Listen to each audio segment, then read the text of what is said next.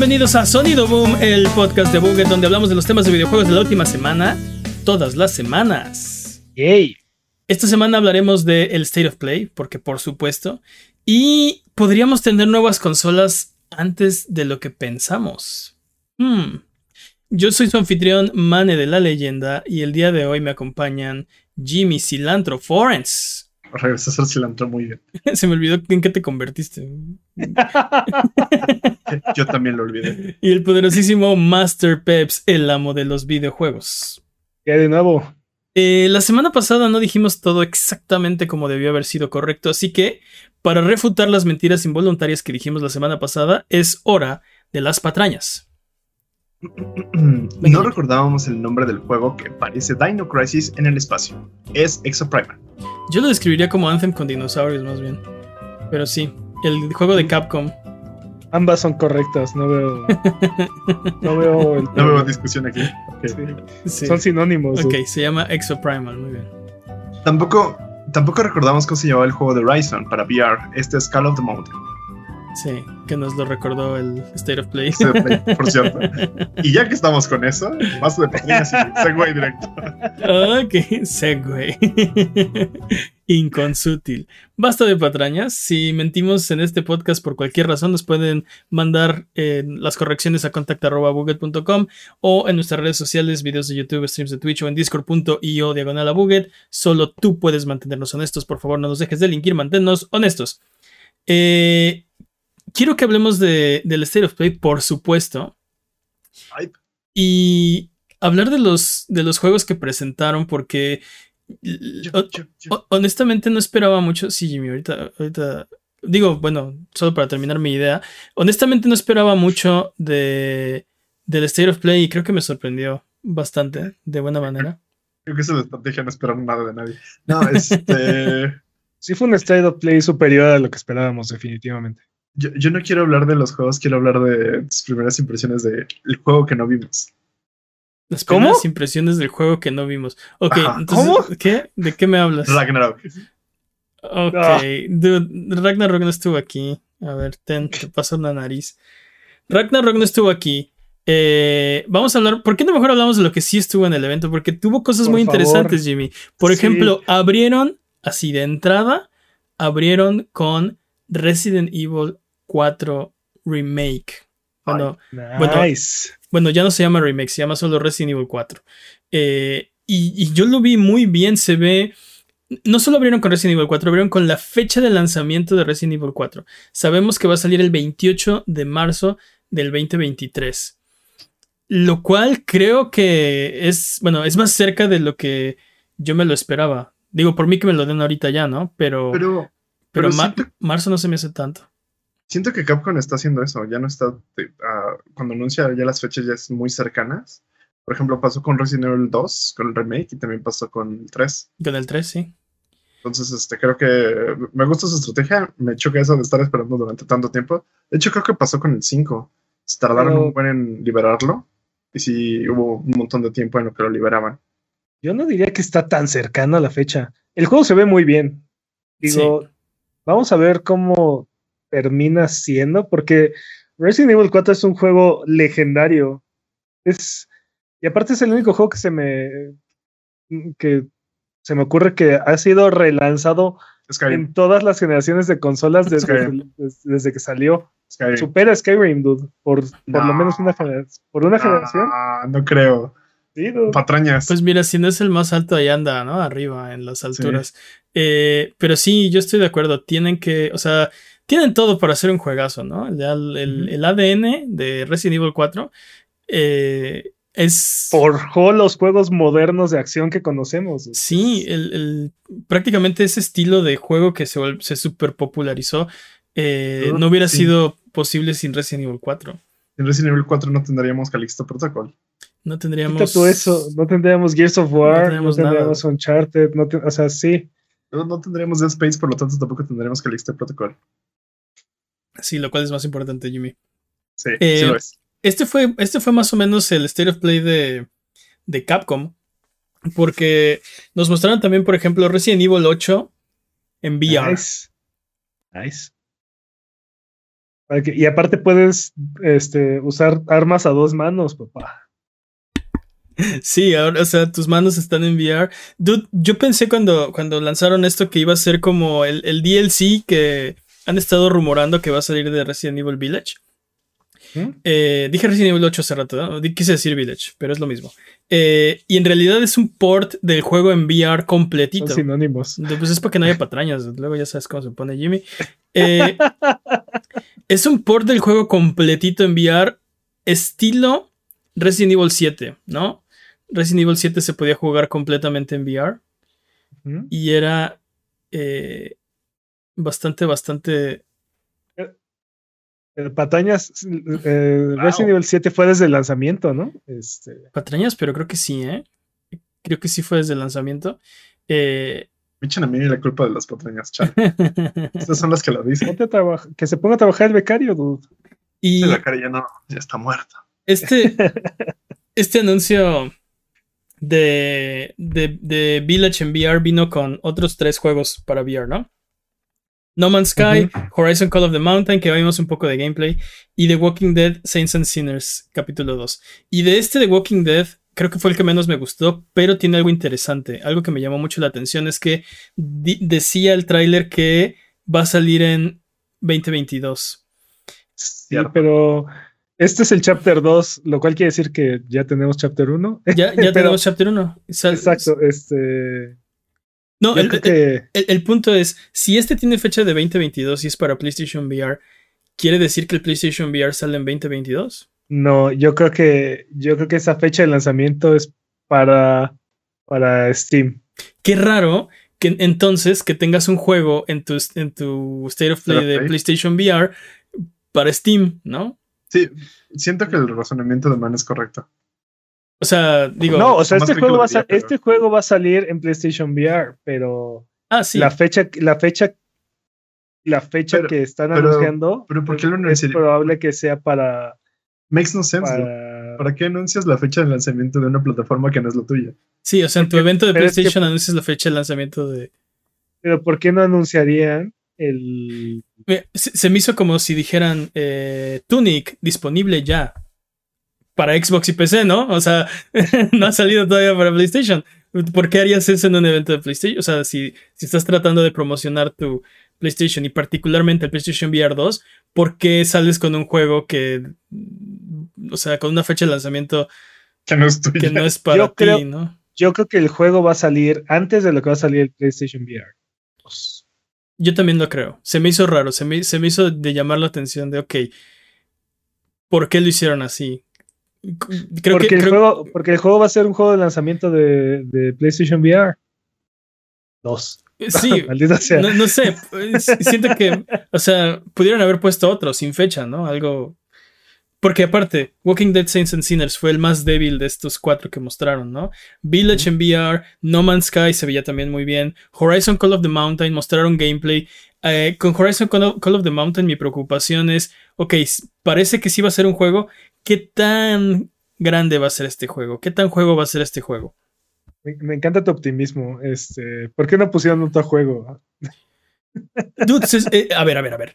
No, se supone, sabemos que el PlayStation VR 2, según el propio PlayStation, va a lanzar con por lo se va a lanzar con por lo menos 20 juegos, ¿no? Y dijimos la semana pasada, eso quiere decir que son 21. Entonces, de esos 21, escogiste cuatro. ¿Por qué escogiste Walking Dead?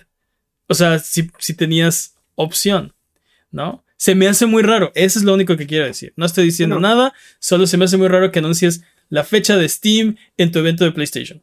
Pero quiero, admitir que creo que debo admitir que Mana tiene un punto esta vez. Siempre tengo un punto.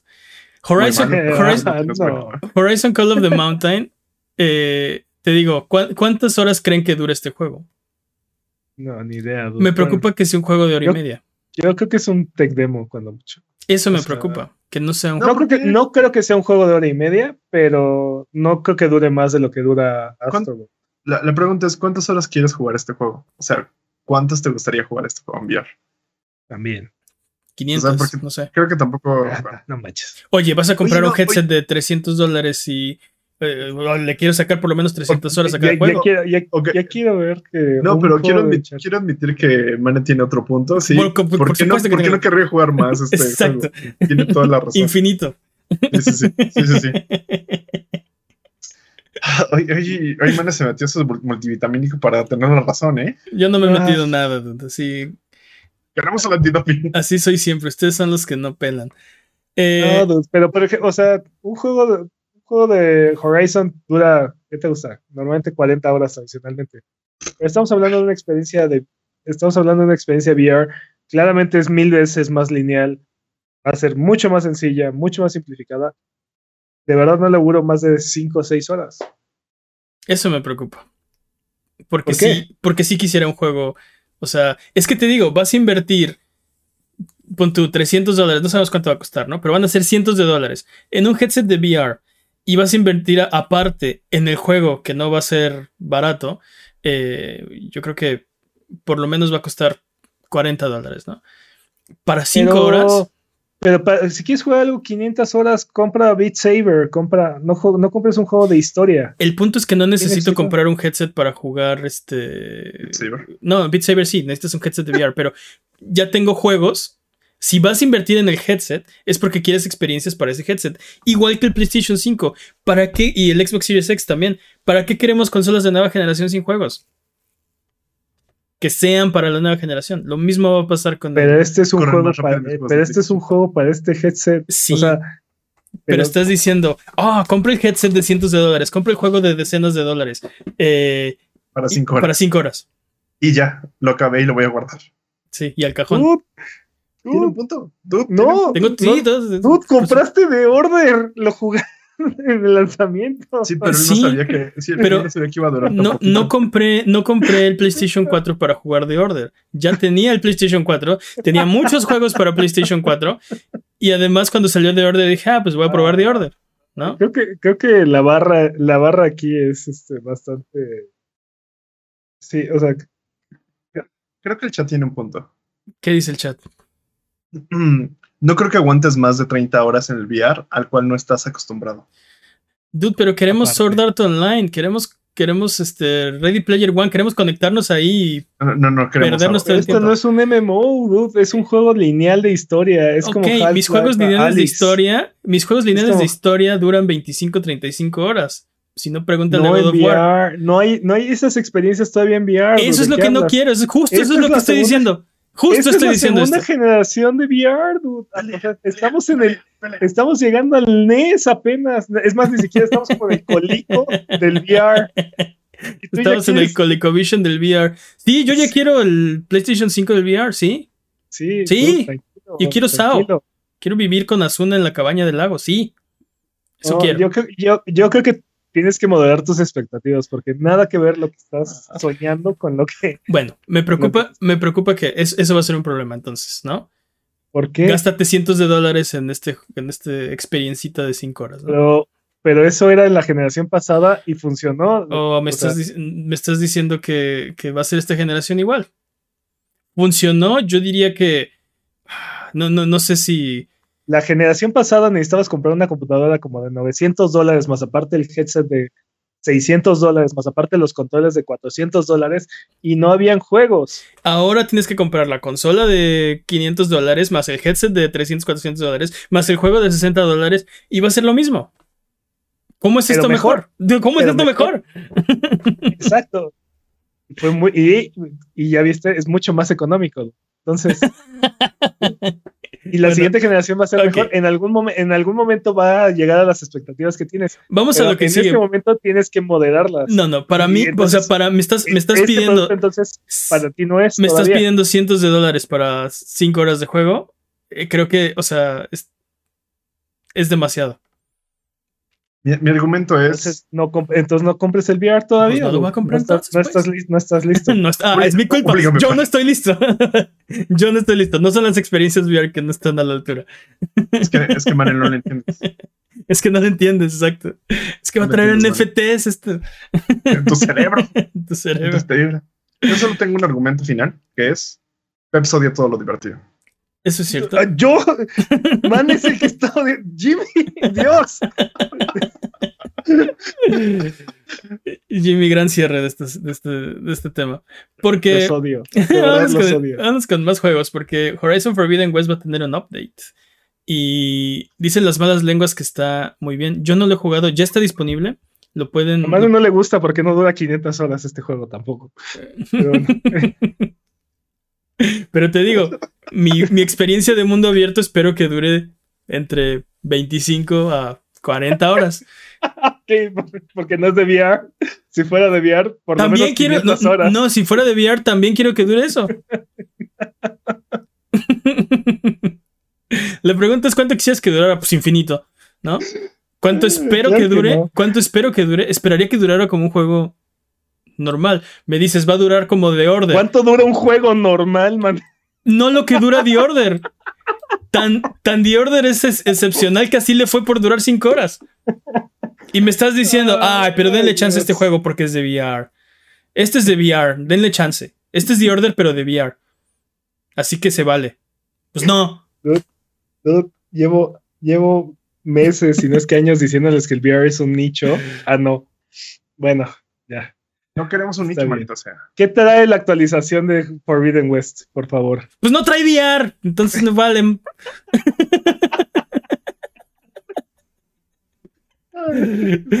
Trae muchas cosas muy bonitas de las cuales no vamos a hablar. Eh, Ok. no, dicen las malas lenguas que, eh, que está muy bien. Que pone el modo de, de performance muy cerquita ya del modo calidad. No lo he probado. Eso es, eso es lo que he leído. No lo sé. Eh, pero trae, por ejemplo, New Game Plus, una dificultad nueva, nuevos trofeos. Ultra hard. Sí, ultra hard. Puedes hacer respec de tus habilidades, lo cual, ay, gracias. Este, Sí, sí, cuando lo regaste ya es como de, ah, eh, eh, no quería eso. sí, exacto. Así, de, oh, esto no funciona como yo pensé que funcionaba, ya no lo quiero. Ni modo. Eh, puedes hacer transmog, este, para cambiar la apariencia de tus armas y armaduras. Para que Eh, te Todos veas los, guapo juegos, con... todos los juegos que tienen armaduras que tienen stats deberían tener transmog. Sí, definitivamente, para que, de te veas base. guapo, para que te veas guapo y aparte tus stats sirvan de algo, ¿no? Sí, exacto. Sí, es cierto. Sí, completamente. Eh, entonces se ve muy bien. Creo que son puras cosas que, que, que queríamos, ¿no? Bueno, yo sí. Sí, sí. Este, e- excepto la dificultad ultra hard. Esa, qué bueno que la van a poner. No, era, no estaba en mi lista, pero bueno. Eh, Está tremendo. ¿eh? ¿manda? No lo he jugado, pero imagino que va a estar tremendo. Sí. Eh, otra noticia: Spider-Man llega a PC. Entonces el uh. Spider-Man Remastered va a llegar a PC. En 2017 Insomniac posteó que tío. jamás iba a pasar esto. Y Sí, pero en 2017 Por Inso- Dios. Insomniac ni siquiera era parte de PlayStation. Y la estrategia ha cambiado. Estoy seguro que en ese momento, cuando lo dijeron, e- era, ver- verdad. Sí. Era de así, Puede- estrategia de la compañía, nuestros juegos nunca van a llegar a PC. Nunca. puede ser, N-U-N-F-8-JK. Nunca. Sí. puede ser verdad algo que es un absoluto. Solo los Sith piensan en absoluto, Jimmy. ¿Quién te dijo que yo era un Jedi? Soy un maldito bounty hunter. No, pero es como, es como, eh, o sea, en algún momento, por ejemplo, eh, me imagino que fue lo mismo con Sega, ¿no? Nuestros juegos nunca van a salir en una plataforma de Nintendo, Eh, pero porque vendes hardware. En el momento en el que ya no lo vendes, ya no tiene sentido eso que estás diciendo, ¿no? El mercado cambia, las cosas cambian. Entonces, esto, eh, lo que dijo Insomniac lo dijo y lo escribieron así. En ese momento, ni Insomniac era parte de PlayStation, entonces creo que no podían saber. sí, Eh, sí. El, el punto nada más era que en el 2017 dijeron que esto jamás iba a pasar. Bueno, en el 2017 todos pensábamos que esto era imposible. Así es que es un port imposible. Es un port imp- eh, sí. Sí, o sea, si, si ahorita viajaras Es el en en- impossible port. si viajaras en el tiempo al 2017, nadie te lo creería, ¿no? Jamás, imposible. Eh, pero está pasando. Algo que no estuvo en el, en el State of Play es que también Miles Morales llega a PC, solo que Miles Morales va a llegar en otoño, Spider-Man llega el 12 de agosto del 2022. Perdón, Es- 2022. La verdad es, de las exclusivas de PlayStation, creo que hubiera sido la última que me hubiera imaginado que fuera a llegar a PC. Pues sí, creo que tiene razón. ¿Cuál, cuál otra sería menos posible? Creo que toda, o sea, si ya tienes God of War, Uncharted, eh, Horizon, nada está prohibido, ¿no? Más que Spider-Man era el último bastión de, de imposibilidad exclusiva. Y es que aparte, aparte Spider-Man tiene otra capa, ¿no? Que es Marvel. Sí. De por medio, ¿no? Y, es, una, es una jugada muy inteligente de, de PlayStation porque es básicamente dinero gratis, ¿no? Eh, que está en la mesa y, y, o sea, eh, van a ser double dipping o triple dipping con esta, con esta franquicia. Ya vendieron treinta y tantos millones de copias en PlayStation 4 y PlayStation 5. Ahora van a atacar el mercado que, les queda de PC con Spider-Man. Luego en otoño, Miles Morales. Y te apuesto que después va a salir el, compilado de, los dos juntos por precio de remate, ¿no? Eh, entonces. sabe? Sí, sí, tiene sentido, pero. Ah, bueno, en realidad, a mí todavía no me termina de hacer sentido la estrategia de PlayStation. Sí. Pero definitivamente PC se está volviendo importante para ellos. Y, y, Pero es parte de lo que vimos, ¿no? Que estaban intentando meter más dinero a lo que es PC, justamente. ¿Más dinero a lo que es PC? Sí, sí, sí. Esto está. es congruente con la estrategia que que habíamos visto eh, de PlayStation, ¿no? Con lo que dijeron en, en sus eh, en las diapositivas que también vimos la semana pasada, la semana antepasada. Hablamos de eso también. Este las compañías mienten, esa es la moraleja, dice Pontius08 en el chat chat buget. Eh, sí, o sea, sí pues, pero te digo, creo que en ese momento no, nadie pensaba que fuera una mentira, ¿no? Y si hay, si hay una diferencia. Este, eh, por ejemplo, yo consideraría una mentira las cosas que ha dicho Jim Ryan que luego ha tenido que echarse para atrás, ¿no? Mm. Eso sí es una mentira, porque a la cara me vio y me dijo, Mane, no va, a haber no va a haber loading screen en tu PlayStation 5. Se acabaron. Y yo le dije, toma mi cartera, ¿no? Eh, y la tomó y, la, y sí, se corrió con el dinero y sí había loading screens, ¿no? Por ejemplo. O, no sé, que te dijera, creemos en las generaciones. Y en la mera hora todos los juegos son intergeneracionales. No hubo un, un corte, ¿no? Y hay una diferencia entre creíamos que eso iba a ser, o sea, estábamos convencidos de que eso iba a ser lo que iba a pasar, pero pasaron estas cosas y solamente, o sea, quedarse callado y dejar que que, o sea, que tú absorbas el golpe, ¿no? Que fue lo que, lo que hizo Jim Ryan. Eso es una mentira. En el caso del port de Spider-Man para PC, ah, creo que era, o sea, era imposible imaginarse cuando hicieron el anuncio que, que esto iba a pasar. Creo que pudieron escoger mejor sus palabras y decir, no tenemos planeado un port en este momento, ¿no? Que es normalmente lo que hacen otras compañías. Tengo una duda, en ese momento tampoco había Nintendo, Nintendo también diría que. Interrumpiste a Jimmy durísimo, dudó otra vez. Perdón. Vamos a hacerte un contador. Eh, este, tengo una duda. En ese momento, cuando sacaron ese tweet, no había ningún port de, PC o justamente porque había un port de PC salió ese tweet. No, no, había ningún port de PC. Te digo que Insomniac ni siquiera era parte de PlayStation. Pero, ¿cuál fue el primer port? El primer port creo que fue Horizon, ¿no? No, que fue. Ah, Batarañas. Creo que fue Days Gone. Creo que fue uno de esos dos. Creo que fue Horizon. Creo que fue Horizon, pero, pero sí. igual. Pero sí, y Horizon salió hasta el año después, ¿no? Salió 2018, 2019. 2018 y, y Days Gone salió todavía después. Entonces, sí, en ese momento era imposible saberlo. Pero vamos a otro tema. Spider-Man en PC creo que es muy bueno es dinero para PlayStation, más gente lo puede disfrutar y lo puede jugar. Eh, entonces es, es ganar, ganar, ¿no? Los mods. los mods. van a estar súper acá. Eh, entonces está, o sea, creo que son buenas noticias por donde lo veas, ¿no? Pues vas a poder poner la cara de Tobey Maguire. sí, le vas a poder poner la cara de Tobey Maguire, es cierto. Eh, también vimos Stray. Stray es el juego del gatito con la mochila en un mundo como de robots. ¿Mm?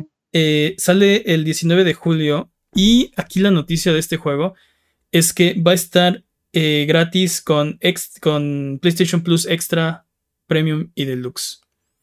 Entonces, si tienen escalón 2 o escalón 3 de PlayStation eh, Plus, van a poder jugar este día, este día, este juego día 1. ¿Qué opinan, dude? Pues, ¿Está bien? Pues es, Day One, ¿no? ¿Está bien? Sí, creo que está bien. Este es un juego que yo estaba esperando, entonces, por supuesto. Todavía no nos convence como Game Pass, pero es un paso en la dirección correcta. Sí, esto prueba que lo pueden hacer si quieren. Pero creo que también, hasta donde yo sé, Stray es este third party, ¿no? Y lo que estaban argumentando es que no pueden tener first party en, en lanzamiento. Sí. Ahora, el, problema es que, o sea, PlayStation ha hecho esto con otros juegos antes de que hubiera escalones de, Plus, ¿no? Hablamos mucho de que lo hizo con Rocket League, que lo hizo con Fall Guys, que lo hizo con este Deep Rock Galactic. Entonces. Mm, eh, en su lanzamiento de consola, sí. En su lanzamiento de consola, porque tiene razón. Sí, porque estaba. Este, bueno, no, creo que en su lanzamiento de PlayStation 5, porque ya estaba por Xbox. Pero bueno, el punto es que ha regalado juegos, ¿no? Antes. Entonces, el, creo que el punto es, lo va a seguir haciendo y eh, tal vez lo sube a escalones más altos. Ese sería un problema, a menos que pusiera mejores juegos. Entonces sería más atractivo. Pero esto es más razón para. O sea, yo, por ejemplo, quería comprar este juego. Lo van a estar regalando en, extra día 1. Ok, me interesa, ¿no? Porque puede solventar el, costo. O sea, aminora el gasto, porque ya pensaba comprar esto. Es como el Nintendo, Switch, Nintendo Switch Online Expansion Pack. La diferencia es que ahí te están poniendo DLC de juegos que tienes o no tienes, ¿no? Aquí es juegos de si quieres o no quieres. Es la diferencia. ¿Qué?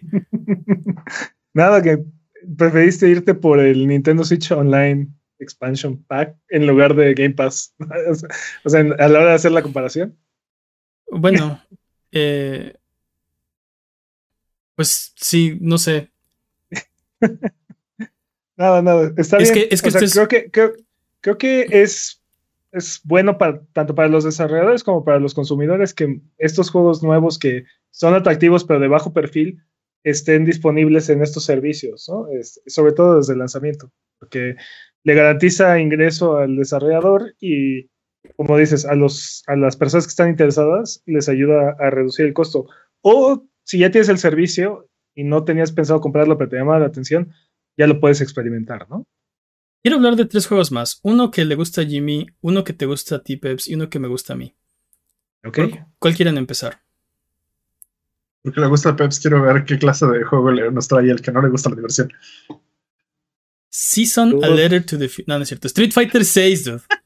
Ay, Street Fighter 6 fue anunciado en el State of Play. Se ve increíble ese maldito juego. Sabemos que a Peps no le gustan los videojuegos. Bien, así que, lo hizo muy bien. Va muy bien. Después de que todo el mundo se había quejado del logo, ¿no? El logo no importa. Exactamente. eso fue lo que yo dije. Exactamente. olvídate de eso. Tener, y no solamente lo anunciaron, mostraron gameplay, mostraron modo historia, mostraron mecánicas ¡Ah! Ay, sí. Inyectenlo en mis venas ya. Mostraron, sí, Se mostraron. Ve buenísimo ese maldito juego. Personajes, a Luke, Scratchman Apu, Ryu y Chun-Li son los primeros cuatro que han revelado. Te odio, mané. ¿No te gusta Scratchman Apu? Ok. Se, llama, se llama Jamie, pero me recuerda el personaje de One Piece que se llama Scratchman Apu. No. Sí. No. A, mí sí me lo recuerdo. El punto es, el, punto es, es, es, creo yo que es un gran paso en la dirección correcta para esta franquicia. Se ve increíblemente bueno, dude. No puedo esperar para poner mis manos encima de esto. ¿Qué es lo que más te gustó de, del video, del anuncio? Todo. El, modo, el modo historia, parece ser que vamos a tener como una especie de mundo abierto con. Este... Wow, wow, wow, wow. Mundo abierto. ¿No viste que estaba, corría tu monito ahí por, por la ciudad y aparte era un avatar personalizable? o bueno, parecía ser. Sí, parecía. Un avatar personalizable y tienes habilidades de algunos de los personajes porque vemos que usa un Shoryuken contra un bote de basura. Sí. Este, y, por ahí, y por ahí vas retando personas. Sí.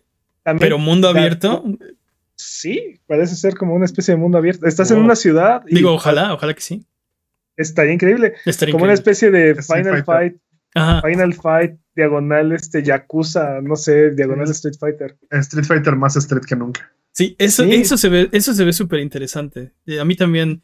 Este... Realmente serías un Street Fighter. Y, y, luego, o sea, está, está raro, va a estar rara la amalgama porque sí, vimos esa parte donde tienes razón, parecía como un, sí, como un avatar, eh, y hace un Shoryuken y todo esto que, dices. Y luego pasamos a, ok, pero Street Fighter, y empiezan los personajes, los combates como los conocemos, ¿no? Eh, eh, entonces va a estar interesante ver cómo se combinan estos, estas dos ideas y qué tan, qué tan prominente va a ser, qué, tan prominente va a ser la campaña. Ah, esa, esa es la verdadera pregunta, pero creo que o sea, después de lo que nos entregó Street Fighter V, que fue bastante decepcionante en términos de historia y en términos de. sobre todo el contenido en el lanzamiento, creo que lo que se va a convertir este juego va a ser mucho más interesante y mucho más atractivo. Este. Ah, sí, ojalá, y, te digo, e, este modo historia sea, sea algo más robusto y pues, incluso nunca antes visto en un juego de peleas. Sí, sí, ojalá. Algo, ojalá que sea la evolución que hizo Mortal Kombat 9, ¿no? Con los juegos de pelea. Que sea algo así como un paso más allá, algo que, que, que no sabíamos que queríamos y que ahora Street Fighter nos lo está dando, ¿no? Este, espero que sea algo así, me llama mucho la atención. Sí, sí, sí eh, totalmente. Tienen mejorado su netcode. Hay, bueno, no sé, eh, si Peps quiere hablar del netcode. o sea, sabemos que todas las compañías japonesas han estado poniendo mucha atención a, esa parte, eh, porque hace, hace unos meses hubo ahí un par de conferencias de, las compañías que se dedican a hacer juegos de peleas y todas mencionaron el, tema del netcode y sobre todo del rollback netcode que van a implementar y así. este, entonces yo creo que yo creo que no va a haber problema con el, con el netcode de este juego. Yo, espero que no tengan bronca. Tienen mucha experiencia de Street Fighter V, de Street Fighter 4. Mm. Eh, y, aparte sabemos que, por ejemplo, están trabajando eh, Capcom y PlayStation en reducir el input lag para Evo, por ejemplo. Entonces creo que definitivamente es un tema ahí, este, cómo hacer que, que sí, que los inputs sean más exactos en, sobre todo la escena competitiva. Eh, sí, lo interesante de, este Street Fighter también es que va a dejar de ser exclusivo. Sí. Va a estar en PC y también en Xbox. Y no sé cómo vaya a impactar la experiencia en comparación con Street Fighter V. O el 4, ¿no? Ojalá que, ojalá que sea. No, el 4, el 4 estuvo también en. Crossplay el, 4 estuvo en todas las plataformas también. El 5 fue exclusivo de ah, PlayStation. Ah, tienes razón, yo estoy confundido, totalmente sí. Y ah, otra cosa que me llamó mucho la atención es que va a estar disponible para PlayStation 4 también. O sea, Street Fighter 6 va a salir en PlayStation 4, 5, Xbox Series y PC. ¿Y el Xbox One, apa? No. ese no. No, ese no. Lo abandonaron. Eh, tenemos, quiero hablar de otros dos juegos. Uno le gusta a Jimmy y uno me gusta a mí. ¿Cuál quieren hablar primero? No sé que te gusta a ti, porque igual y. Final Fantasy XVI. Ah, sí, sí te gusta ese a ti. Sí, yo sé que me gusta ese a mí. Me conozco desde hace muchos años. ¿Qué te pareció, dude? Dude, hype. Estoy hypeadísimo. Sí, ya, ya está, ya, ya estuvo. Sí, bueno. Sí, ya, ya. Está dude, ya está prevendadísimo. Dude, o sea, yo ya, yo ya estoy vendido en Final Fantasy XVII. 18, 19, ya. No, no me tienes que. Solo me lo tienes que dar. No necesitas ni vendérmelo, ni anunciármelo, ni nada. Entonces, sí, yo ya estaba a bordo del, tren de Final Fantasy. Eh, pero me gustó mucho este tráiler. Me gustó que, que muestra gameplay, nos muestra el HUD, o al menos, bueno, alguna versión del HUD. Nos muestra que va a ser un combate activo. Yo me imagino tipo Final Fantasy XV. Ojalá que sea todavía más que Final Fantasy XV. ¿Te gustó el combate que vimos? Se me hizo más parecido al de Final Fantasy VII Remake. Sí. me, late que por esa vena va, ¿no? La evolución de, del 15 fue Final Fantasy VII, pero Final Fantasy VII retiene parte de el ATV, de los comandos de, Final Fantasy VII, del original, me imagino que va a ser una evolución de, ese tipo de RPG, más de acción RPG que de RPG tradicional. Eh, y, vimos, vimos parte del mundo, vimos parte de la historia, entonces sabemos que hay unas personas que son, les llaman los dominantes, y eh, pueden convocar, no sabemos hasta qué grado todavía, pero eh, tienen cierto control de de unos, de, pues de los summons tradicionales, de, las invocaciones tradicionales de Final Fantasy. Eh, entonces sí, vimos, pudimos ver a Shiva, a Ifrit, a Titán, a, a, Odín, a Bahamut, por supuesto. Eh, ¿Quién más? Eh, eran como a Garuda, que Garuda no, no recuerdo que haya salido en otro. A Ramug. Vimos como siete de los... de las invocaciones y cada una parece ser que le pertenece un personaje diferente. Eh, no sé, a Fénix, por supuesto, Fénix, que era el, el, el, centro del tráiler del tráiler pasado, ¿no? Vemos que es como una historia más política, lo cual me encanta. Vemos que es una historia que se me hizo hasta cierto punto más adulta que, que, otros Final Fantasy. Que otros Final Fantasies, porque trata de, trata de intriga, de poder, de... ¡Chaos! bueno, eso es, bueno, así, quieres la versión más infantil de una trama. Juega Stranger of Paradise, ¿no? Los personajes más de cartón unidimensionales que pudieron haber encontrado. Eh, pero sí, me, me, gustó. Ya estoy. el al original. Estoy a bordo. Exacto. estoy a bordo del tren de Final Fantasy XVI. Próxima parada, el hype. No puedo más, lo necesito. Me gustó la cancioncita, aparte que usaron. Verano 2023. creo, que me estoy, imaginando otro juego, pero he estado pensando que igual y puedes elegir tu propio avatar. Pero no, ¿verdad? Si tienes un personaje ya escrito. Sí, tienes ya un personaje ya escrito. Se llama Clive, si mal no recuerdo. Eh, eso es clásico de los Final Fantasies. Antes del 4, del 1 al 3, tú hacías tus, tu equipo y tus personajes. Pero a partir del 4. No, sí. A ¿El 2 qué? ¿El 2 tú hacías tu equipo y tus personajes? No. Sí, te estás hablando del 4. El, de Cecil y el de Cecil y Kane. ¿El 2? Pelea, pelea, pelea, pelea. Ni, me acuerdo cómo se llaman porque odio ese juego, pero los, los personajes del 2 tienen nombre. Y... Pero, bueno, de patrañas, pero creo que eso fue eh, después, porque por ejemplo los personajes del 3 también tienen nombre, pero el 3, los remakes del 3 el original no, lo hacía. No, te estoy hablando del, del 2, el 2. Pero bueno, X. Sí, duelo muerte con cuchillos tú y yo, pues. Sí. ¿Duelo muerte con cuchillos? Hoy sí. He estado en muchas peleas de pandillas, pero. pero jamás. jamás había visto duelo muerte con cuchillos. Creo que se refieren a duelo muerte con cuchillos. Sí, me imagino que es algo con cuchillos, ¿no? pero bueno. pero bueno. Eh, tenemos un juego más del cual hablar que creo que le gusta a Jimmy y ese es Calisto Protocol. Ay, ni, le, ha de gustar. no me gusta, lo odio. Imagínate jugar esa cosa a las 2 de la mañana con audífonos de audio. No, lo odio. Lo necesito ya. Haz un video de qué pasa cuando juegas Calisto Protocol a las 3 de la mañana. un infarto, algo por el estilo. un infarto. ¿Cómo, cómo lo ves? O sea, este juego es de los creadores, parte del equipo creativo de Dead Space. Sí. ¿Se, ve fiel? ¿Se ve fiel?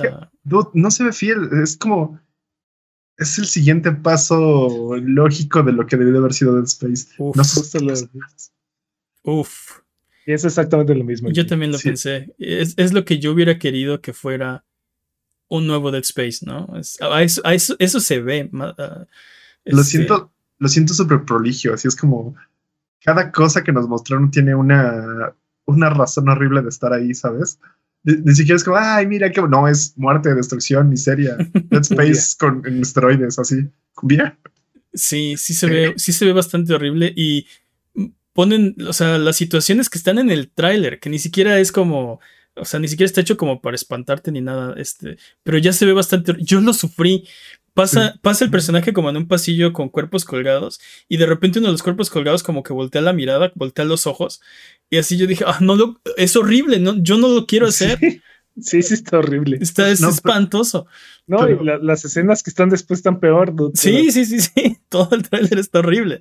Pero, en el buen sentido, ¿no? O sea, en el buen sentido. el, body horror está todo lo que da, pero ya ni siquiera es un body horror como hacia ti o los enemigos, ¿no? Ya es como todo el ambiente, hay más cosas. Esto parece, al menos esa, justo esa imagen que dices, la sentí que es como uno de los NPCs que estaban por ahí, que están, parece que están sufriendo, ¿no? O sea, no, no es un enemigo, no es alguien que te caiga mal, no es alguien que estaba pasando por ahí, es alguien que tal vez tú conoces y se ve todo desfigurado. Sí. Lo amo, lo necesito. Sí.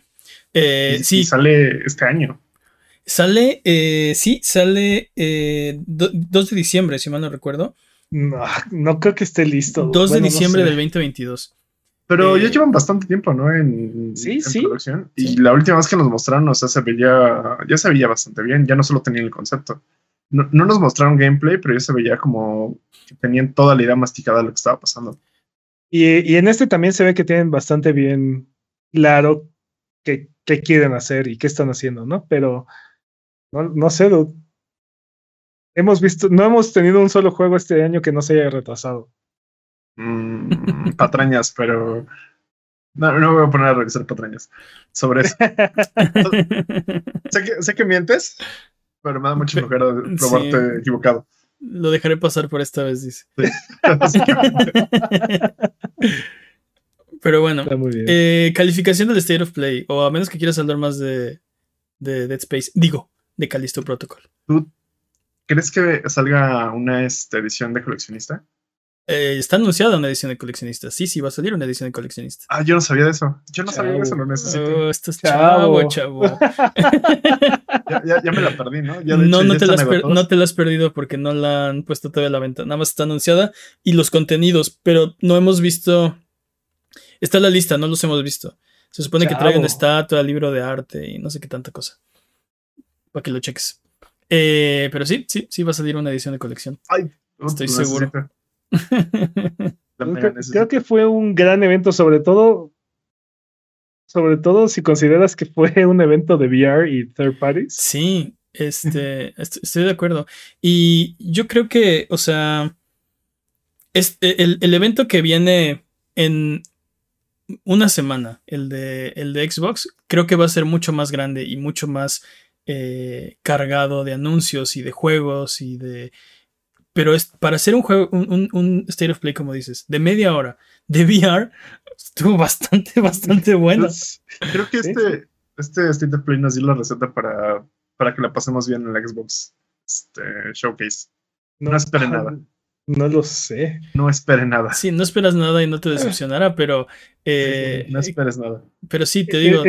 El problema que hemos tenido con Xbox, ya lo mencionamos varias veces, es que eh, seguimos sintiendo que ya es tiempo de, ver anuncios y de ver gameplay y de ver este, fechas de lanzamiento y no llegan y no llegan y no llegan, ¿no? anuncios ya no, ya dejen de anunciar juegos, eh, saquen los que ya anunciaron. O sea, ya, no teasers, ya no teasers. Eso es lo que queremos es que, o sea, ya lo que tienen tantos, tantos anuncios y tantos proyectos que se supone que están trabajando, nada más los queremos ver, ¿no? Los queremos ver que, hay progreso en esos anuncios que ya van a salir o en el mejor de los casos ya dámelos, ¿no? Ya, ya, están aquí. ya la siguiente semana es el de Devolver también. Sí.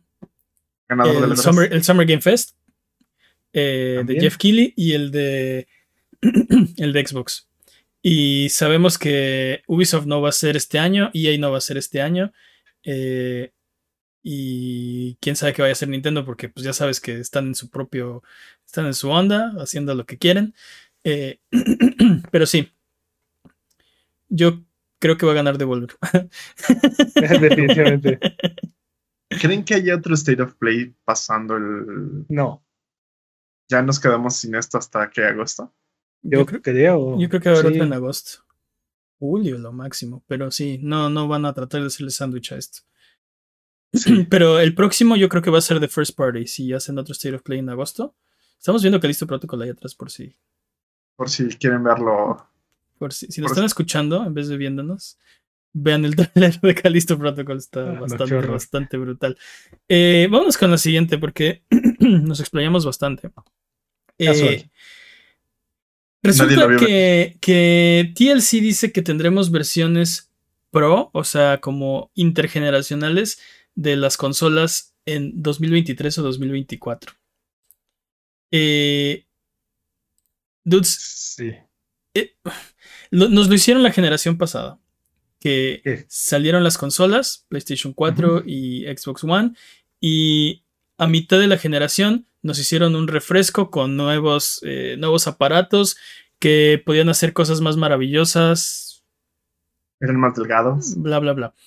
Ahora el rumor es que nos la quieren aplicar de nuevo. ¿Estamos, estamos listos, dudes? La pregunta es, ¿las compañías están listas? 2023 es en seis meses, o sea, ya no es así, falta un montón, es en seis meses. Y, aparte, en noviembre entramos al tercer año de estas consolas, o sea, ya no son nuevas tampoco. Pero, pero lo, que me preocupa de, perdón, dime, dime, dime. No, no, eh, o sea, sí, ya llevan tres años, pero yo siento que no hemos entrado en el ritmo de la generación. O sea, todavía no estamos eh, inmersos completamente en la generación. Sí, estoy de acuerdo. Justo eso te iba a decir. De, ah, no han podido eh, ritmo? cubrir la demanda por las consolas que tienen eh, y están pensando en sacar otro, otro, otro aparato con más componentes, con diferentes componentes y tener que maquilarlo, ensamblarlo. Es que, ahora no van a cumplir una demanda de una consola mejor. ¿Cómo van a hacer eso? ¿Cómo van a, este, te digo, sí, no, no puedes cubrir una demanda, ahora diversifícate y cubre dos demandas. No siento que le estemos sacando provecho al hardware que ya tenemos ahorita como, como para agarrar y, poner hardware nuevo. E incluso si me, si me fueras a decir, vamos a cambiar las versiones originales por la, lo que normalmente pasa es la versión Slim, ¿no? O, la S. en el caso de Xbox. Este, tampoco lo veo, tampoco lo veo viable. Yo creo que en esta ocasión la versión, literalmente la versión S de la consola nos la dieron desde el lanzamiento. No creo que vaya a haber una versión de, esa consola más económica o más pequeña. Sí, eh, estoy de acuerdo. Y creo que, o sea, ok, lo podrían hacer, pero es pronto no, no creo que estemos listos para una intergeneración de, de consolas en este momento. Eh, y no sé si vamos a estar ahí, porque la, generación va a avanzar más rápido. O sea, eh, yo... Hace dos... Mm, perdón. No, no, no, adelante. Hace dos semanas estábamos anunciando que PlayStation está diciendo que ellos creen que van a normalizar la oferta hasta el 2024 de el PlayStation 5 normal. O sea, eh, la, escasez de consolas y todos estos problemas que han tenido para surtir, para surtir su, PlayStation 5, hasta el 2024 va a seguir sucediendo. O sea, ¿en qué momento metes ahí una nueva, una nueva versión de la consola? Exacto. La gente que quiere comprar la consola todavía no la puede, todavía no la puede adquirir y la gente que la tiene todavía no le puede sacar todo el provecho que quiere. Sí, exacto, no le hemos sacado el provecho, ¿no? O sea, ¿dónde están los juegos de Xbox Series X? ¿Dónde están los juegos de PlayStation 5? Hay un puñado, en las dos consolas hay un puñado de juegos que, digamos, están tratando de sacarle provecho a, la nueva generación realmente. Entonces, sí, yo, yo lo veo, o sea... Lo veo difícil. no, lo, no, no lo veo como buen timing, no Street Fighter 6 va a salir el próximo año y todavía va a salir para PlayStation 4. Sí. sí, ¿dónde, ¿dónde, ¿dónde, hemos dejado atrás esta, la generación anterior como para agarrar y decir, ya estamos de lleno en esta y aquí están las nuevas versiones de las, de las consolas actuales? Sí, necesitamos una nueva versión. No, estoy completamente de acuerdo contigo. Eh, no sé, no sé qué más decir al respecto porque... Eh, Yo creo que TLC se equivoca. ¿Por qué? No sé, siento que es como. Es lo que espera, pero. Es su esperanza propia y nada más. Bueno, TLC, fabrica televisiones, ¿no? Y si nos atenemos a la historia, tiene sentido lo que están, lo que están tratando de, predecir, ¿no? Porque eh, durante la generación de Play 3 360 también tuvimos, más o menos a los 3, 4 años, tuvimos nuevas versiones de hardware. No mejores, pero sí más económicas, más pequeñas. Y, en la generación pasada también pasó lo mismo. Pero en esta ocasión, con la inflación, con la, con la con la baja demanda, digo, con la escasez de microcircuitos y con todos los problemas este, sociopolíticos globales que hemos estado encontrando, no, no veo dónde eh, el mercado está listo. Ni el mercado ni la industria están listos para, para esta nueva versión de las consolas. Sí. Estoy de acuerdo. Em, vamos a dejarlo ahí porque, digo, vamos a ver qué pasa. Tenemos todavía año y medio para ver si eso es cierto. Para, eh, dejarlo ahí. Sí, pero por ahora, eh, si estás escuchando este podcast y tienes alguna pregunta, recuerda que estamos en redes sociales como Abuget o también tenemos un Discord donde puedes llegar y platicar con nosotros. estamos en discord.io diagonal Abuget. Eh, recuerda que Sonido Boom es tu podcast y estamos aquí para platicar contigo si así lo deseas. Eh, es hora del speedrun de noticias. El speedrun de noticias es la sección donde hablamos de las noticias que son importantes, pero no son tan importantes como para dedicarle su propia sección. Eh, la categoría de esta ocasión es podcast por ciento, el corredor es Master Peps. ¿Estás listo, Master Peps? Listo. Speedrun de noticias en 3, 2, 1, tiempo. En cosas que nadie pudo haber visto venir, Knockout City se ha convertido oficialmente en free to play. No me digas. Sí. Esperemos a ver cuánto tarda Rocket Arena en tomar el mismo camino. Un momento, ¿Rocket Arena todavía no es free to play? Según yo, no. Oh, wow. wow. Y es de EA, ¿no? Lo publicó. Los e dos son de EA, ¿no? Wow. Ok. Bueno, 18 países europeos han respaldado un reporte noruego que concluye que las loot boxes son predatorias y explotativas y solicitan mejor regulación para estos videojuegos. Este reporte usa como ejemplo FIFA 22 y Raid Shadow Legends. Dude. Hemos hablado largo y tendido de eso. Creo que sí se debería hacer algo, aunque la propia industria le ha bajado le ha bajado las llamas a su licuado, la neta. Y sí, sí, ya no ya no ya no estamos en en la lootbox apocalipsis que estábamos. La época de oro de los lootboxes. Sí, pero siguen estando presentes. Y por ejemplo, Diablo Immortal acaba de salir y tiene lootboxes. Y por eso mismo no va a salir en Bélgica. en Bélgica y Holanda. Así es. no, estoy de acuerdo que, se tiene que hacer algo, pero como que ellos mismos bajaron y quitaron el pie del acelerador. Y creo que no es una prioridad ahorita para ningún... Bueno, ah, para 18 países europeos sí, ¿no? Pero este, siento que ya no es tan prominente, ya no hay una urgencia, una prisa para hacer algo por esto, ¿no?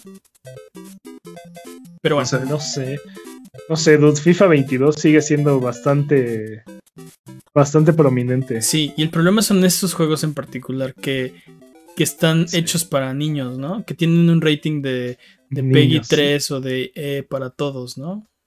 O de ¿cuál? O de A, ¿no? Este, sí. Ese es, ese es el problema. No, no, Adult Only. Vamos a ver, vamos a ver en qué, en qué termina, porque seguramente esto va a terminar en, en legislación. Assassin's Creed Origins recibirá un parche de 60 frames en consolas de nueva generación al mismo tiempo que llega a Game Pass esta semana. ¿Alguien va a comprar Ubisoft? No lo sé. no lo creo. ¿Quién sabe? No lo sé. ¿Alguien va a comprar EA? Sin FIFA no son nadie. Dice la FIFA que sin FIFA no son nadie. Pero podríamos decir sin FIFA y los boxes no son nadie, le están pegando por los dos lados, entonces. Pero quién soy yo para decir esas cosas. Tal vez estaban un poco distraídos, por el Play y no notaron que Dragon Age Red Wolf, alias Anthem con dragones, ha sido revelado. Bioware a través de un post en su blog confirmó el título. No sabemos mucho acerca de este juego, que no va a salir este año y este bueno dijeron que van a hablar un poco más del título este, más tarde en el, año. Qué pésimo timing, dude. Este ¿Crees que todavía sea Anthem con dragones? Yo creo No, que ya, yo creo que claro ya no. que no. Yo creo que ya Por supuesto que no. eso quedó es, atrás. es lo que Tú- sabemos de este juego. Tú- Es- con, con esas palabras solo puede haber una- do- dos formas. Que solo sea dragones o que solo sea Anthem. Sí, eh, es para los que no, no, no, no lo toparon o no se acuerdan. Cuando este juego, antes de que fuera anunciado el título, eh, estaba en desarrollo en BioWare, gente cercana al proyecto que conocían el proyecto decían que era Anthem con dragones. Así lo describieron. Y luego salió Anthem y fue. Pues ya, ya saben qué le pasó a Anthem, ¿no? Fue un fracaso. Eh, y, no y, y como dice Pep, no sabemos más de este juego más que se describió en algún tiempo como Anthem con dragones y ahora se llama Dragon Age Dreadwolf. E- El, el logo me hace pensar mucho en, en Far Cry New Blood, Blood Dragon. Blood Dragon. A mí me, a mí me, me hizo pensar en Tiny Tina. Pero Mm. tal vez es por el morado. A lo mejor y toma inspiración de ambos juegos. tal vez. Bueno, los nuevos escalones de PlayStation Plus ya salieron en Japón y parece ser que las versiones de los ROMs en esta región sí son los correctos y no las versiones PALs que corren en frame rates que no deberían ser utilizados en estas, en estas nuevas generaciones. Este, y bueno, esperemos que estas correcciones también lleguen aquí a México cuando salgan, este, cuando salga el servicio aquí. eh, Sí. Sí. Como, eh, eh, esto, es, esto es buen augurio, ¿no? Hablábamos que, que es el escalón más alto el que tiene esta la emulación de juegos de Play 1. eh, Tiene, tiene seis juegos nada más. sí, Play 1, Play 2, PSP. Ay. No, no, no, ese escalón nada más es este. Sí, también tiene los de Play 2. Sí, es Es el, el más alto. escalón más alto. Debería tener todo, Sí, señor. No, no, no, pero, pero los de Play 2. el no escalón están en- intermedio, lo no único están que en extra. No, lo único que tiene el escalón del medio son una selección de juegos de PlayStation 4 y 5 para jugar. Eh, y la, todo lo retro está en el escalón de arriba, pero como, como PlayStation nos odia, México no va a tener PlayStation 3. Porque no podemos tener cosas bonitas. Porque no, exacto, no podemos tener cosas bonitas. Entonces, este. Sí, el punto es: esperemos que lo que. O sea, que cuando llegue a México ya estén los ROMs de NTSC, que son los que corren bien eh, en la Hay región. unas cosas chidas, no, no tus porquerías de pa. Sí. Pero necesitan aumentar ese catálogo rápido porque ¿cómo. ¿cómo justificas ese precio? Ese incre- ese incremento de precio por seis juegos. O sea, a menos que seas el mayor fan de Tekken 2 o algo así. O el mayor fan de Worm 1 y Worm 2. De Wo- o sea, de- exacto, el mayor fan de Worms, ¿no? Uy, son dos Worms. Mm, Lo vale, está Yo muy solo- difícil, está Yo solo muy esperaba difícil. uno, pero Pero bueno, Un nuevo tráiler de Pokémon Escarlata y Violeta fue lanzado e internet se volvió loco. de siempre. Fueron revelados los profesores de Escarlata y Violeta, Sada y Turo. Cinco nuevos Pokémon, incluyendo los legendarios Poraidon y Miraidon. Ujú. Eh, Coop para cuatro jugadores, mundo abierto. Pero lo que se robó el corazón del internet fue Lechonk. Lechonk. Lechonk. ¿Sí? Lechonk. Porque eh, un cerdito Pokémon y el profesor Turo, eh, bueno, tiene ahí, tiene, tiene pegue, es carita. Pues bando. Sí, hay opiniones, pero le están diciendo por ahí el profesor Gigachad. El Gigach. Sí, sí, sí tiene ese look. Pues bando.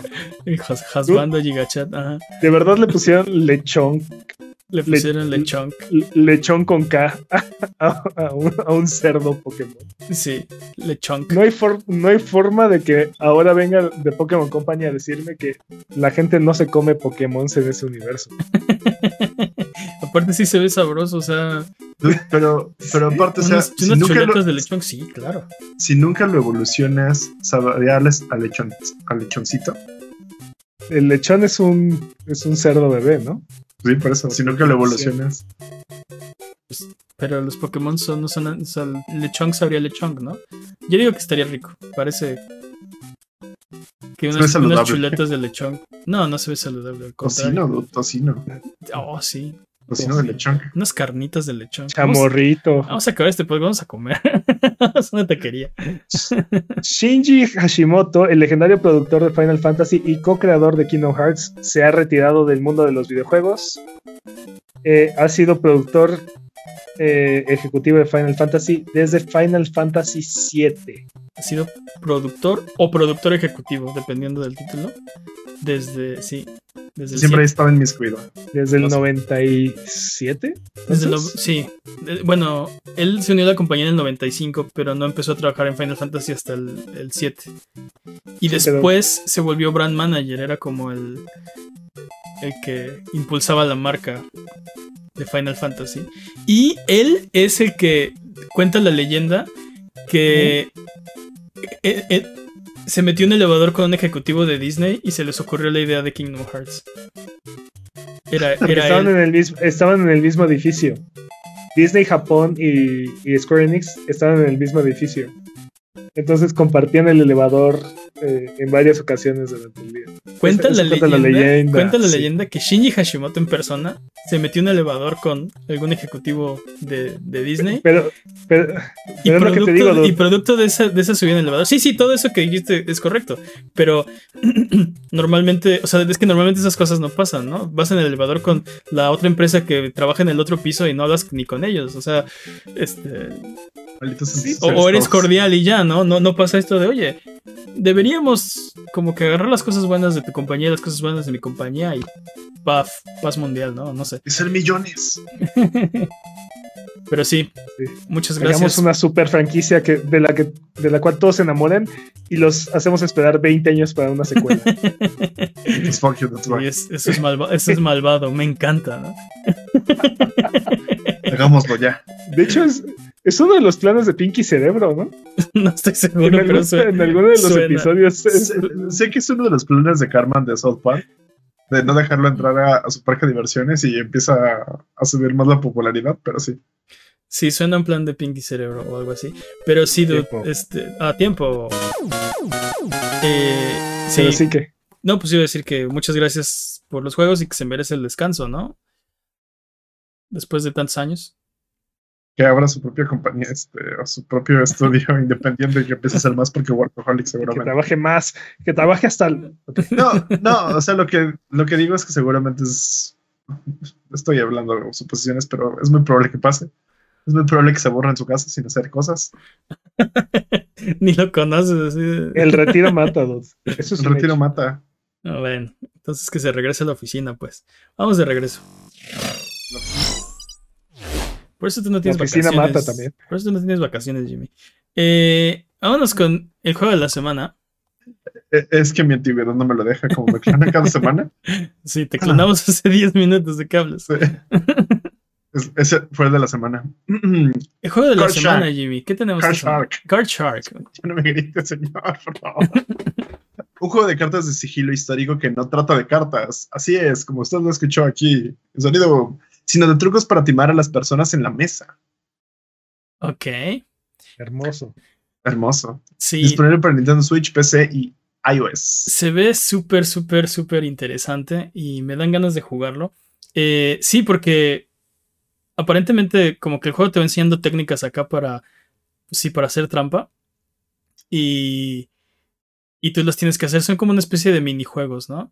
Y tiene historia. Entonces parece ser que eres el sirviente de un, pues de un como afamado jugador.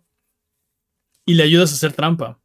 Y ves las cartas de los contrarios, le repartes cartas para darles, la- darles las mejores cartas. Está interesante que, que sea un juego de cartas, pero Que, que, no esté enfocado en las cartas. Exacto, que no esté enfocado el, en el juego, exacto. Eh, sí, no sé, como que me, me llama mucho la atención.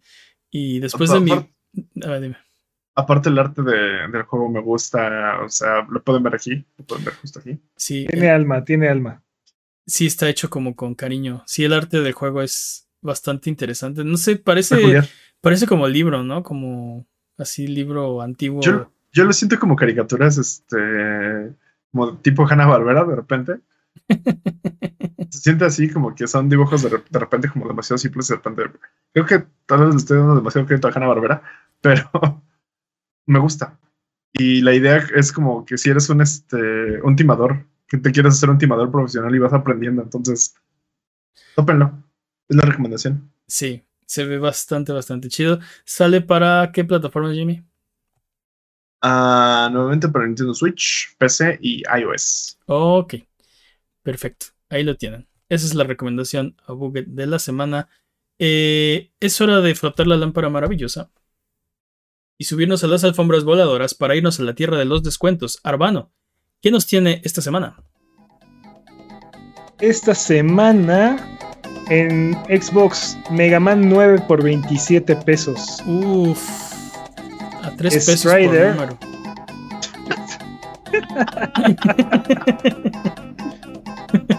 Strider está en 47 pesos.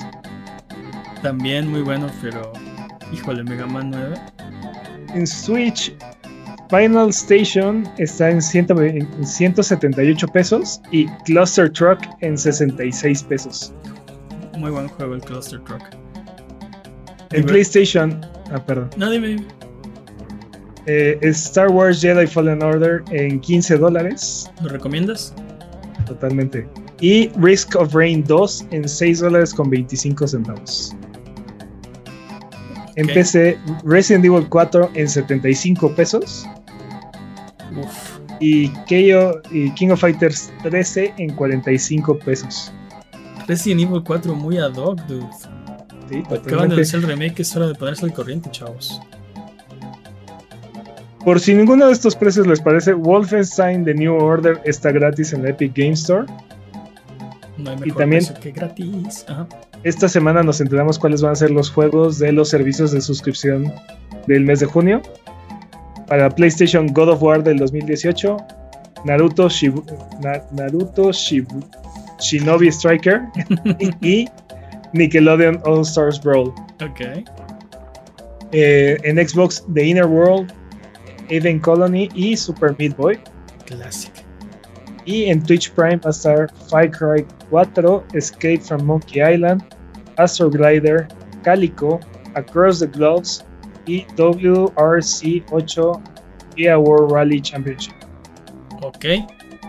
Eh, ¿Cuál es entonces tu recomendación? Si tuviéramos que gastar nuestros bien habidos buggets en un juego esta semana, que estuviera en descuento, pues para ahorrarle, ¿cuál recomendarías? Resident Evil 4 por 75 pesos. Se me hace una mega ganga. Oh, ok. Sí, y es hora de ponerse al corriente. Pensé que ibas a decir menos de 25 pesos por número.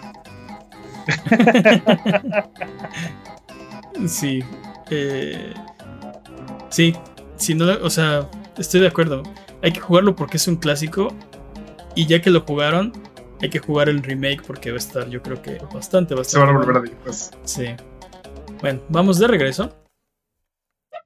Eh, Sonido Boom se transmite en vivo todos los viernes en la noche en twitch.tv de Buget y todos los lunes se publica en tu plataforma de podcast de confianza y en video en youtube.com. Eh, el link al canal está en la descripción de este episodio. Eh, ¿Qué les parece si dejamos de hablar de noticias de videojuegos y mejor hablamos de videojuegos? Es hora de Rubalcade. Muy bien. Y con motivo del State of Play, creo que justamente deberíamos hablar de estas franquicias que, que son legendarias, ¿no? tuvimos el remake de Final Fantasy, de Final Fantasy, de Resident Evil 4, de principio, y la siguiente entrega de Final Fantasy, Final Fantasy XVI como cierre. Dude, estas dos franquicias son de, o sea, de lo más legendario en sus respectivos géneros, ¿no? Sí, sí. El primer Final Fantasy se lanzó en 1987. Entonces, desde inicios de pues de la era del NES Empezamos con Final Fantasy. Resident Evil se lanzó en 1996, que fue un par de años después de la salida del PlayStation original, ¿no?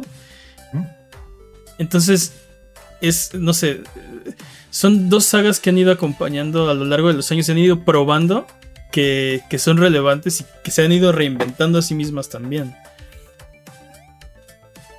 Creo que vale la pena hablar de ellas, porque, por ejemplo, en el caso de Resident Evil 4, Resident Evil 1, 2 y 3 son completamente diferentes de Resident Evil 4.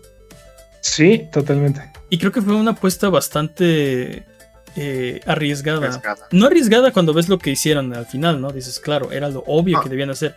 No, creo que sí fue bastante arriesgada, independientemente del resultado. Eh, sí, o sea, el, punto es cambiar sin motivo, porque Resident Evil en ese entonces era exitoso. Resident Evil 3, o sea, sí, nadie, Verónica. Nadie, nadie dijo, oh sí, ya no queremos más Resident Evil. No, al contrario, el público estaba eh, hambriento. Y decir en ese momento, donde tienen éxito, donde tienen auge, donde están en la cima, eh, decir, ¿saben qué?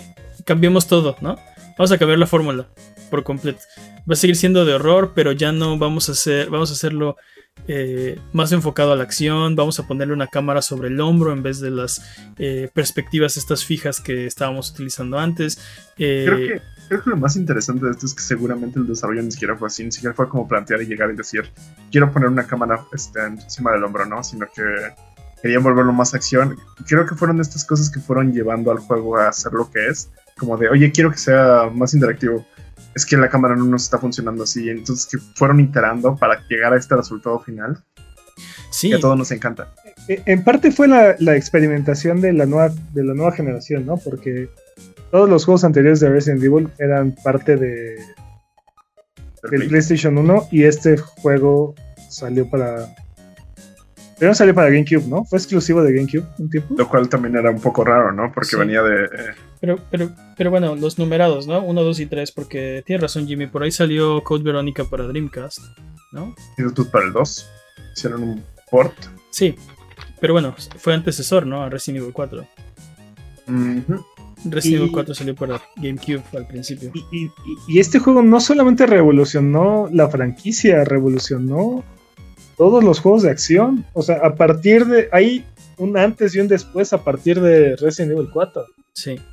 Les digo, eh, yo estoy seguro que sin, este juego no tendríamos. No tendríamos Gears of War, no tendríamos Uncharted, no tendríamos, como dijo Jimmy, este, Dead Space, ¿no? Y los propios eh, Batman Arkham, ¿no? Utilizan este, este modo sobre el hombro de la cámara, o God of War también. Eh, y, eran cosas. God of War menos, ¿no? son diferentes y, hay mucha más distancia entre los dos juegos, ¿no? Entonces hay, muchas cosas en medio de las cuales eh, se pudo nutrir God of War, pero, pero creo que es parte de, esa herencia, de, juego de acción sobre el hombro lineal que te permite eh, no sé, mucha flexibilidad en cuanto a, los escenarios y, la cámara. Er, eran cosas que no se habían visto. Creo que otra cosa que también, no sé si, tal vez no los empezó, pero sí lo popularizó mucho, así fue como de los sprints. Me acuerdo mucho de los botonazos en, pantalla y los insta que de repente de todos lados empezaron a salir. Los Son los precursores a los Quick Time Events. Sí, sí, sí. Y, y pues sí, fue una moda que vino y se fue, pero definitivamente en ese momento, cuando lo implementó Resident Evil 4, era sorprendente. Pero no, no, te esperabas eso. Bueno, yo me acuerdo que cuando empezaban los cinemas, este, los videos, pues yo hasta dejaba el control, ¿no? Porque ahí viene la media hora de exposición.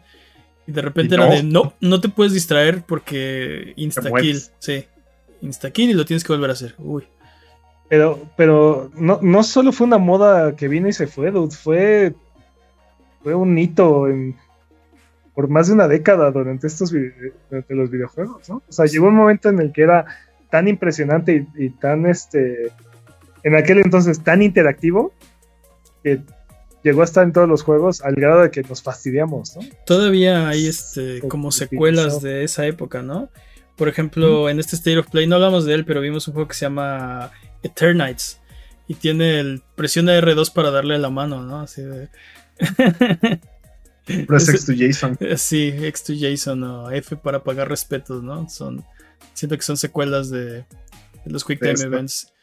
Y por ejemplo, de, esa, de esos QuickTime Events, eh, se alejó God of War. Era super heavy en Quick Time Events. Y el último ya está muy, muchísimo, muy alejado de, de, esos sistemas, ¿no? Sí, porque el Resident Evil lo, lo, creó, por así decirlo, pero God of War lo, lo, perfeccionó.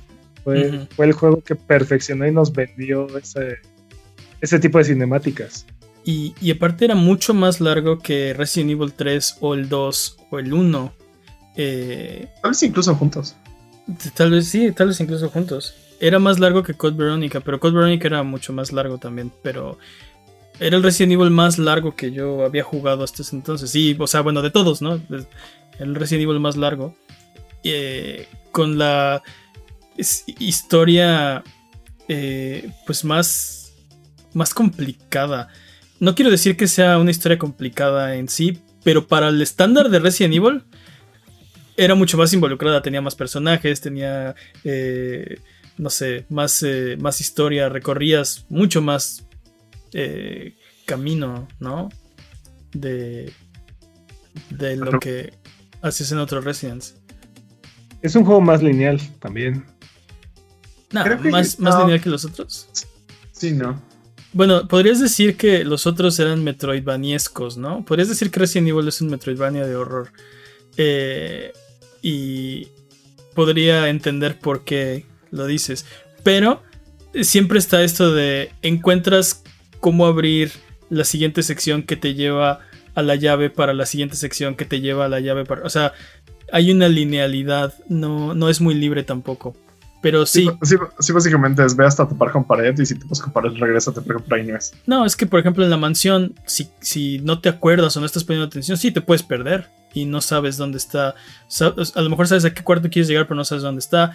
O no sabes eh, a dónde tienes que ir, ¿no? Tienes una llave con forma de, de diamante y no sabes dónde están las puertas, ¿no? Puede, te puede pasar.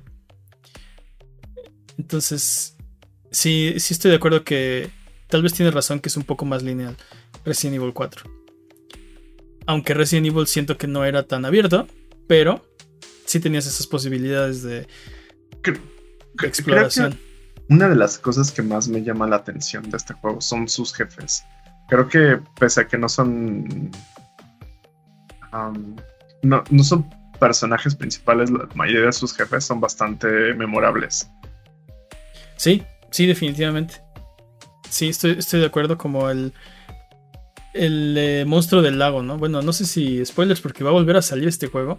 Y por eso los spoilers no caducan, señoras y señores, porque las películas, los videojuegos, este, especialmente los videojuegos, se, relanzan y se relanzan constantemente. Entonces yo creo que por eso los spoilers nunca caducan. Pero... Como si dices Skyrim o Resident Evil 4. Pero sí, eh, creo que sí son bastante memorables los jefes definitivamente. ¿Qué creen que le pueden mejorar a Resident Evil 4 en el remake para hacerlo todavía mejor? Te puedes llevar al dogo. Te puedes llevar al dogo todo el tiempo. Que te puedes llevar al dogo, ok. No, sé si, para mejorarlo, pero a mí me preocuparía que perdiera su esencia. Ok. Siento que es un juego que tiene, que la gente tiene muy presente eh, qué es y cómo les gusta. Es un juego que, les digo, no ha dejado de estar presente en ninguna de las consolas desde su, desde su lanzamiento, sí. Constantemente lo están relanzando y porteando, mejorando y lo que sea. Entonces, este, hay mucha gente que lo juega cada año, sí. pues. Entonces, me preocuparía mucho que lo reinventaran de tal forma que perdía su esencia. También es un juego que se siente mucho más moderno a comparación del 1 o del 2. Pues. algo, que, algo que me llama mucho la atención es justo lo que vas a mencionar. Creo que Resident Evil 2 Remake dijo, ok, ¿cómo sería Resident Evil, cómo sería Resident Evil 2 con, las, con la jugabilidad de Resident Evil 4, no? Entonces creo que ya llegamos, ya dimos como el full circle de, ok, ya hicimos el remake del 2. ¿Cómo se vería Resident Evil 4 con el remake que hicimos? es, hora de sí, después del 4 se va a rehacer el 1 otra vez, ¿no? No, pero cómo van a hacer rehacer el 4 con el estilo del 8? Bueno, de Village. Mm, no, creo que con el estilo del 2. E, esa es la, para mí esa es la idea. Si el, si el remake del 2 salió de la iteración del 4, creo que el, el remake del 4 va a salir de la iteración del remake del 2. Yo creo que sí hay cosas que le podrían mejorar a este juego. Por ejemplo, todo el mundo se queja de Ashley. Ashley, ¿no? Entonces, este, porque para los que no lo saben, es una misión de. de- Es, es una de- gran misión de escort. es- exacto, es una super escort mission gigantesca. Y, y el problema siempre es Ashley, ¿no? Que básicamente es medio inútil. Pero bueno, ella no es. Ella no es este. Fuerzas especiales, ella no es Leon, ella no es nadie, ¿no? Entonces no tendría por qué saber, pero se, se entromete en el game, te entorpece las cosas, ¿no? Entonces ¿Han, han escuchado la frase de mucho ayuda al que no estorba? Ah, Ajá. pues Ashley se la pasa estorbando. Ashley se lo pasa estorbando, exactamente.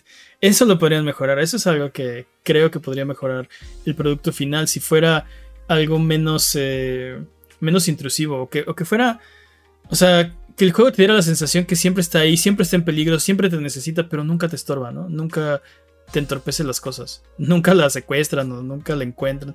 Porque hay secciones así, ¿no? De, la tienes que esconder para que no se la roben. Está como.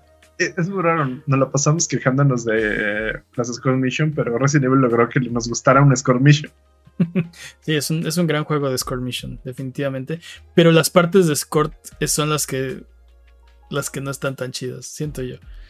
Definitivamente. Eh, no sé, creo que podrían mejorar. Por ejemplo, hablamos de los Quick Time Events. Eh, ese juego no los necesita. Y deberían quitárselos todos. Porque solo son frustrantes y aparte eran súper eh, precisos.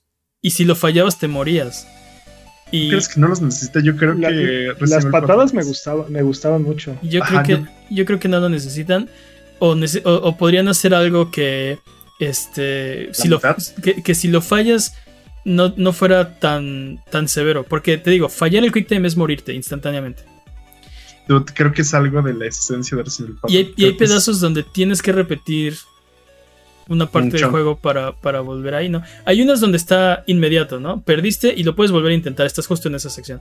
Tal vez tienes que intentar, o sea, otros Quick Time Events, pero ya estás ahí. Pero si hay otras secciones donde tienes que repetir Aventarte una parte. ¿no? cutscenes. Sí. ¿no? Y aparte, Ah, sí. aventarte varias cutscenes. Sí, hay partes donde tenías que aventar varios cutscenes, pasar varios Quick Time mortales eh, y ya para poder pasar a la siguiente sección. Entonces, yo creo que eso es algo que le podrían quitar. Porque no lo necesita, Jimmy. Dime por, por qué es necesario eso.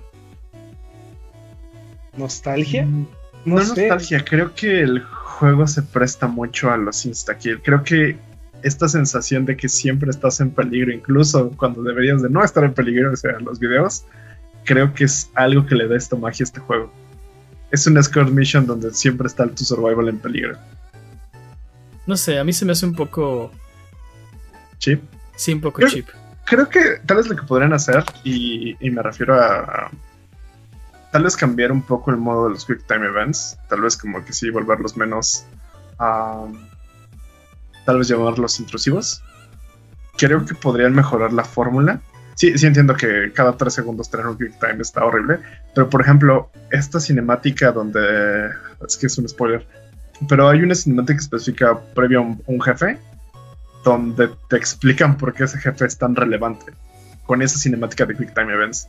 Entonces, creo que O sea, esa esencia sí se necesita mantener. Creo que hay maneras de hacerlo Digo- sin matarte digo, instantáneamente. También estamos, estamos hablando de un juego de hace más de 20 años. O Bueno, alrededor de, fan- alrededor de 20 años. Patrañas.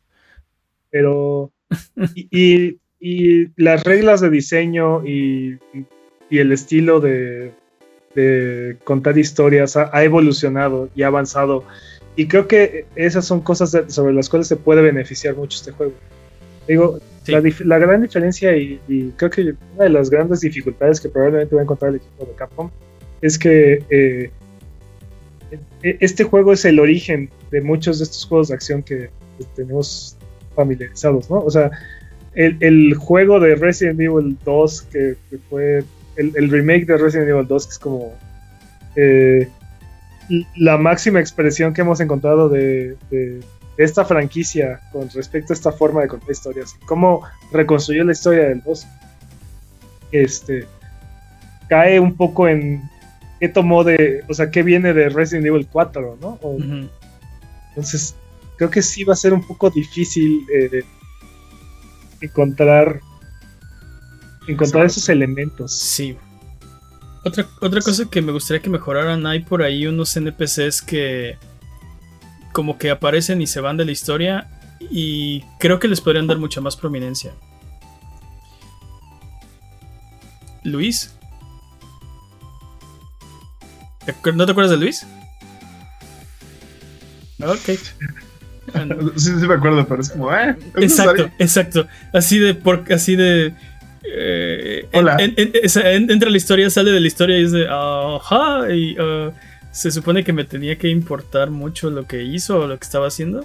Entonces, lo que me estás diciendo es que quieres la historia del, del, mercader. ¿Quieres el backstory del mercader? No el backstory del mercader, oh, pero. Sí, me encantaría. Pero. Pero si vas a. Debería haber un juego donde eres el mercader y tienes que ir al siguiente. Este. Al siguiente checkpoint. abastecerte de armas y cosas y de dinero. Y correr al siguiente checkpoint y esperar a Leon. Hay que ver un poco de eso.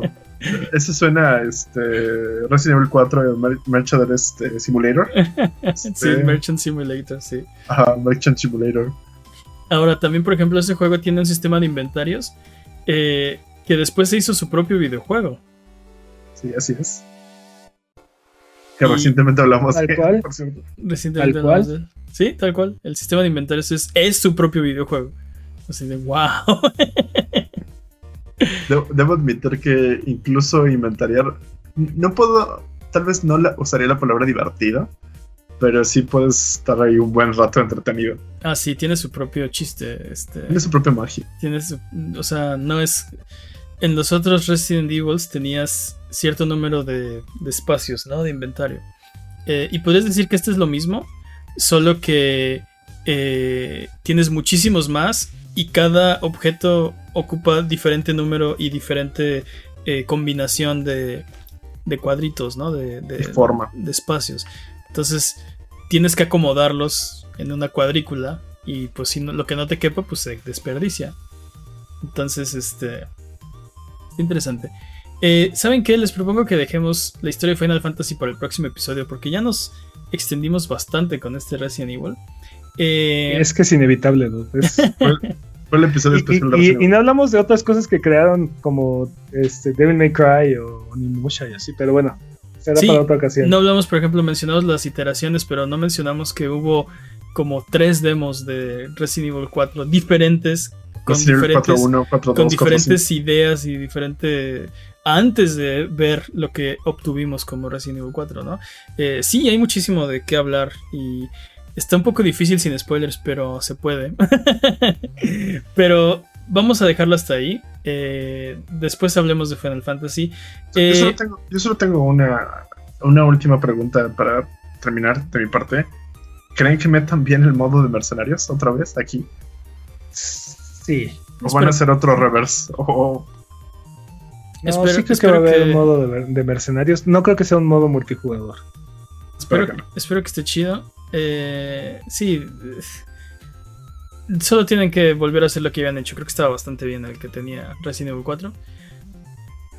A propósito, me recordaste de Reverse, no lo hemos visto. Pero bueno. Y lo verás. Eh, a Buget ya nos vamos. Muchas gracias por escucharnos. Si estás en el chat chat Buget y no nos has dado follow, este es el momento perfecto de hacerlo. Y así te puedes enterar de nuestras próximas transmisiones. Eh, muchas gracias por vernos, muchas gracias por sus comentarios, muchas gracias por su buena onda. Eh, muchas gracias, Jimmy. Lisas botonazos. Muchas gracias, Peps. Un placer, como siempre. Chat Chat Buget son lo máximo por desvelarse aquí con nosotros. Nos vemos la próxima semana. Algo que quieran decir antes de terminar el episodio de esta semana. What are you buying? bye bye.